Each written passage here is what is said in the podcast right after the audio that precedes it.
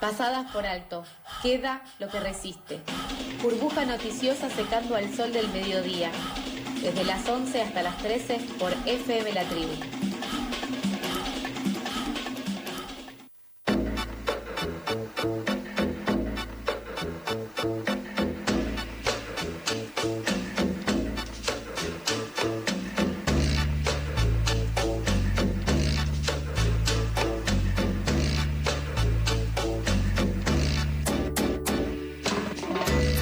11 del de, mediodía. Ahora vamos a hablar de algo que hay que tener en cuenta, que hay que empezar a pensar. Eh, ¿Sabes por qué, Carlos? ¿Por qué? Porque este domingo, 14 de noviembre, se realizan las elecciones generales en este país. ¿Sabes? Sí, sí. Tengo que ir a fiscalizar, después tengo que ir al centro. Tengo una jornada de trabajo por la democracia bastante larga. Trabajo por la democracia, eso es lo que haremos. Participaremos también. ¿Participaremos? ¿Participaremos? ¿Vos participarás? Es una, ¿Lo estoy diciendo bien o me falta un...? Sí, sí. Bien. En futuro. Ahí está. Eh, elegiremos 127 diputados y diputadas en todo el país y 24 senadores y senadoras en ocho provincias. Esto renovará la mitad de la Cámara de Diputados y un tercio del Senado. Algunas provincias también elegirán cargos locales y se realizarán entonces estas elecciones legislativas. Cabe recordar que en las PASO, en las primarias abiertas, simultáneas y obligatorias en todo el país, Juntos por el Cambio obtuvo el 40.02%,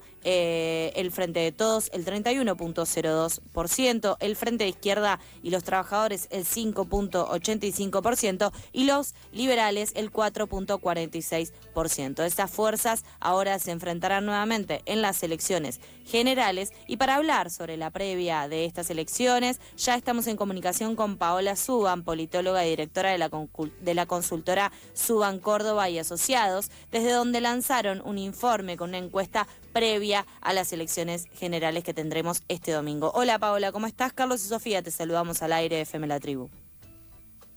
¿Qué tal, Sofía? ¿Cómo estás? Buenos días, Carlos. Un placer estar con ustedes hoy. Muchas gracias por este ratito para brindarnos más información que surgen a partir de estos datos que estuvieron difundiendo. En primer lugar, ¿qué puntos eh, pudieron destacar como conclusiones del nuevo informe que presentaron y encontraron continuidades con respecto a los resultados de las PASO que se realizaron en septiembre?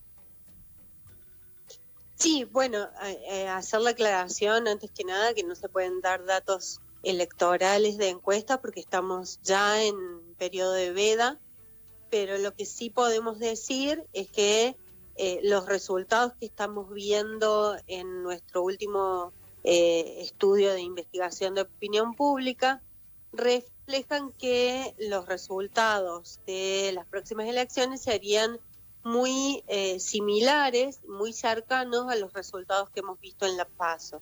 Por supuesto que hay eh, algunos incrementos de puntos para unas y otras fuerzas, porque tengamos en cuenta que hay eh, algunas, algunos espacios políticos, algunos partidos que no lograron pasar las PASO y otros espacios políticos que por ser minoritarios tienen algún tipo de fuga hacia los partidos que tienen posibilidades de ganar, con lo cual eh, esos, eh, esos puntos se distribuyen después entre las dos principales fuerzas que hoy eh, tienen este, más posibilidades, depende de los distritos.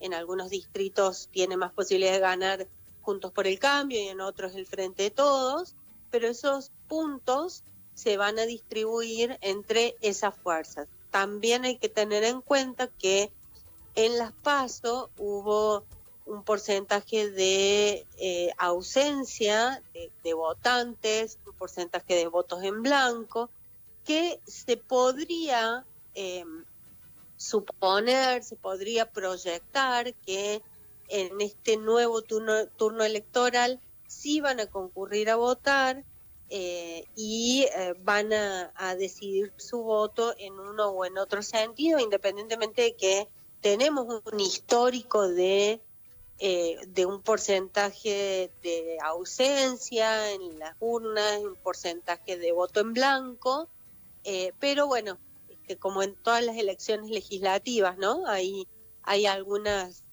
eh, algunas fugas en ese sentido. Paola, ¿de qué forma no realizaron? creo que de todas maneras la falta de asistencia a las urnas eh, eh, sea o, complique la legitimidad del resultado, ¿no? ¿no? No estoy diciendo eso ni mucho menos, al contrario, los argentinos eh, y argentinas hemos demostrado una vocación democrática que se ha sostenido en el tiempo, desde el 83 hasta acá, hemos concurrido a las urnas este, sin, sin mayores sobresaltos, así que eh, es de esperar que esta próxima elección se repita eso. ¿De qué forma realizaron esta encuesta de opinión pública? ¿Qué universo manejaron? Esta es una encuesta que se hizo a nivel nacional de 1.200 casos a través de plataformas web. Es una encuesta online con los sesgos que eso implica, ¿no? Eh, no hay una, una cobertura eh, de Internet al 100% de la población Argentina, no todos tienen eh, ingreso a este tipo de plataformas web, pero se supone que metodológicamente y estadísticamente es una muestra representativa del total del país. Eh, y Paola, eh, vos recién mencionabas el tema de la participación en las pasos, según informó el Ministerio del Interior, hubo una participación de aproximadamente el 66%. Eh, ¿Se espera que esto continúa, continúe así o se espera que aumente un poco por ser generales y ya no primarias?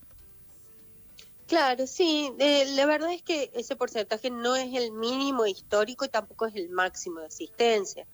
Eh, está dentro del promedio, si se quiere, eh, y es probable que sí, se, se, proyecta que va a haber mayor asistencia en las elecciones generales, como sucede habitualmente, que en las elecciones PASO.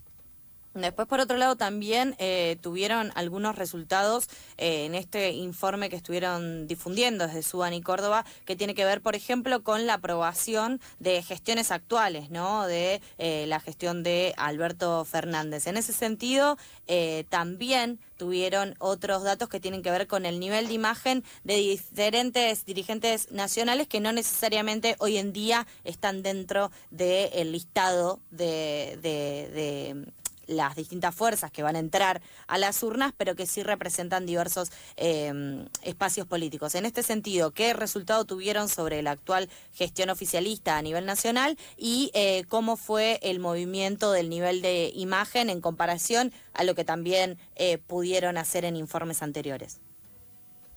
Sí, mira, la verdad es que eh, es bastante llamativo el hecho de que primero, los eh, principales referentes de cada espacio se han puesto al hombro las campañas. Como vos bien decías, eh, los, los principales este, referentes, los, principales dirigentes políticos que nosotros hemos medido en, este trabajo no son los que encabezan las boletas eh, en las próximas elecciones. No obstante, son quienes han encabezado y protagonizado en la mayoría de los casos las campañas electorales porque son aquellos referentes más conocidos de cada espacio. Hay eh, muchos partidos, no solo oficialismo o, oposición principal, cuyos candidatos son realmente desconocidos para el resto de la ciudadanía.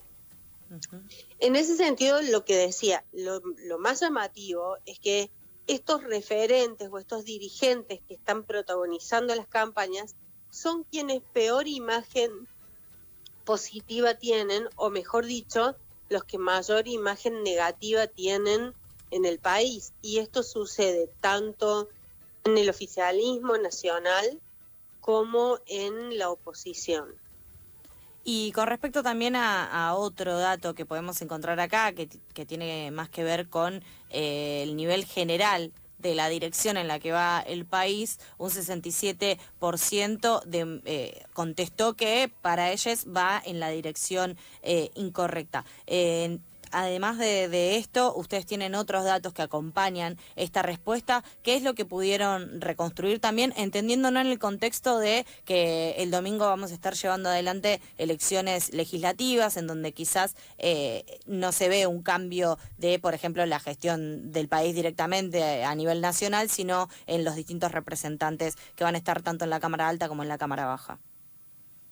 Sí, así es. El, el, dato significativo es que eh, en realidad lo que, lo que está sucediendo el próximo domingo es que eh, se redistribuyen ciertos em, espacios dentro del Congreso Nacional, pero tanto la ciudadanía como la eh, dirigencia política lo, lo, que hacen es poner expectativas en esta elección en torno a cuál va a ser la dirección que va a tomar eh, la agenda política en el país en los próximos dos años y más aún ponen expectativas en cuál va a ser su posición en las elecciones del 2023.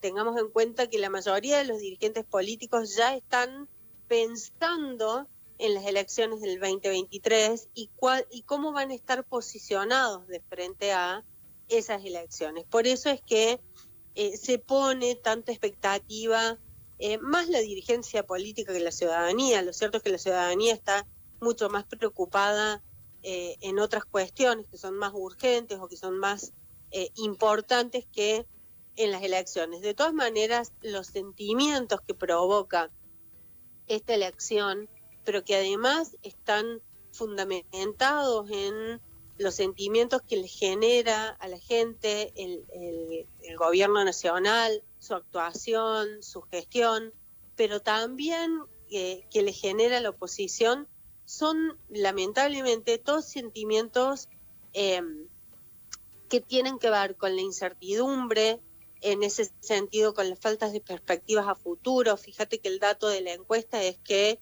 más del 67% de la población cree que el país va en la dirección incorrecta.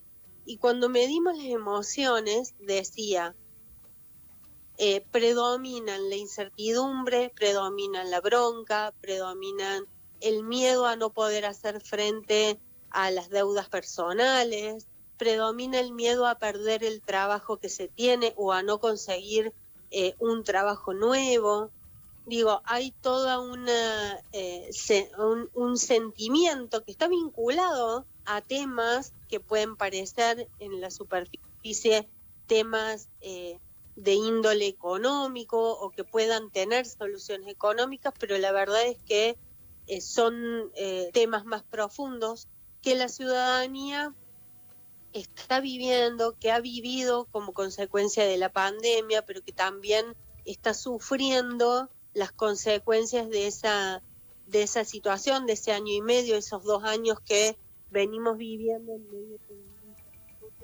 una situación económica que puede en algunas en algunos indicadores mostrar algún tipo de recuperación en la macro, pero que todavía no está mostrando resultados en el bolsillo o en el fin de mes de, de los argentinos y argentinas, ¿no? Paola, por último, muchos de estos sentimientos que mencionabas pueden eh, afectar a las personas más jóvenes, proyectos de futuro, futuro laboral y demás. Con respecto a esto, eh, ¿qué análisis haces sobre lo que pasa con los jóvenes, una de las franjas de la población más interpelada por los candidatos de esta campaña?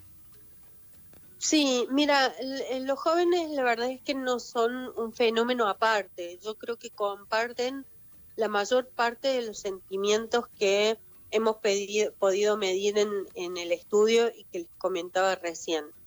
Y, al mismo tiempo, eh, también son un grupo tan heterogéneo que no podemos eh, encuadrarlos en un solo perfil eh, de votante o de ciudadano o ciudadana.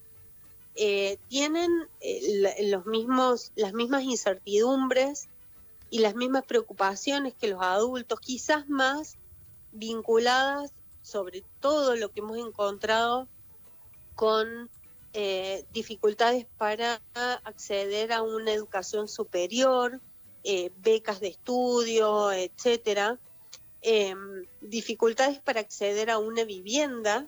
Los jóvenes eh, que nosotros consideramos son un rango etario que va entre los 16 y los 31 años, por lo tanto tenés ahí una parte eh, de, población que ya ha terminado sus estudios universitarios, que, necesita trabajar, que necesita independizarse de sus padres.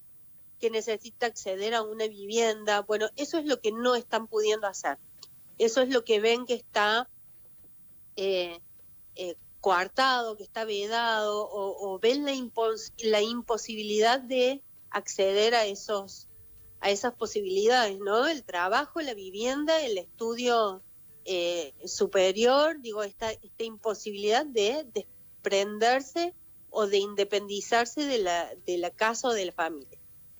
Paola, te agradecemos mucho este ratito compartido con nosotros para poder ya poniendo, ponernos en, ambiente electoral. Eh, te mandamos un abrazo y ante cualquier nuevos, nuevos datos seguramente vamos a estar en comunicación. Cómo no, un gusto enorme. Les dejo un saludo fuerte. Abrazo grande, gracias. Pasaba Paola Suban, eh, ella es politóloga y directora de la consultoría eh, Suban Córdoba y Asociados, desde donde lanzaron un informe, un sondeo con eh, distintos datos sobre eh, lo que serán las próximas elecciones generales que tendremos eh, este fin de semana. Lo que queda a grandes rasgos que podemos entender de estas de este sondeo es que salvo una pequeña porción, la mayoría del electorado no piensa modificar su voto desde la diferente, digamos, a, a las primarias, pero veremos qué sucede en las urnas el próximo 14 de noviembre del 2021. Pasadas por alto. Si se te vuela la peluca, nosotros la agarramos. Una brisa noticiosa que te despeina al mediodía.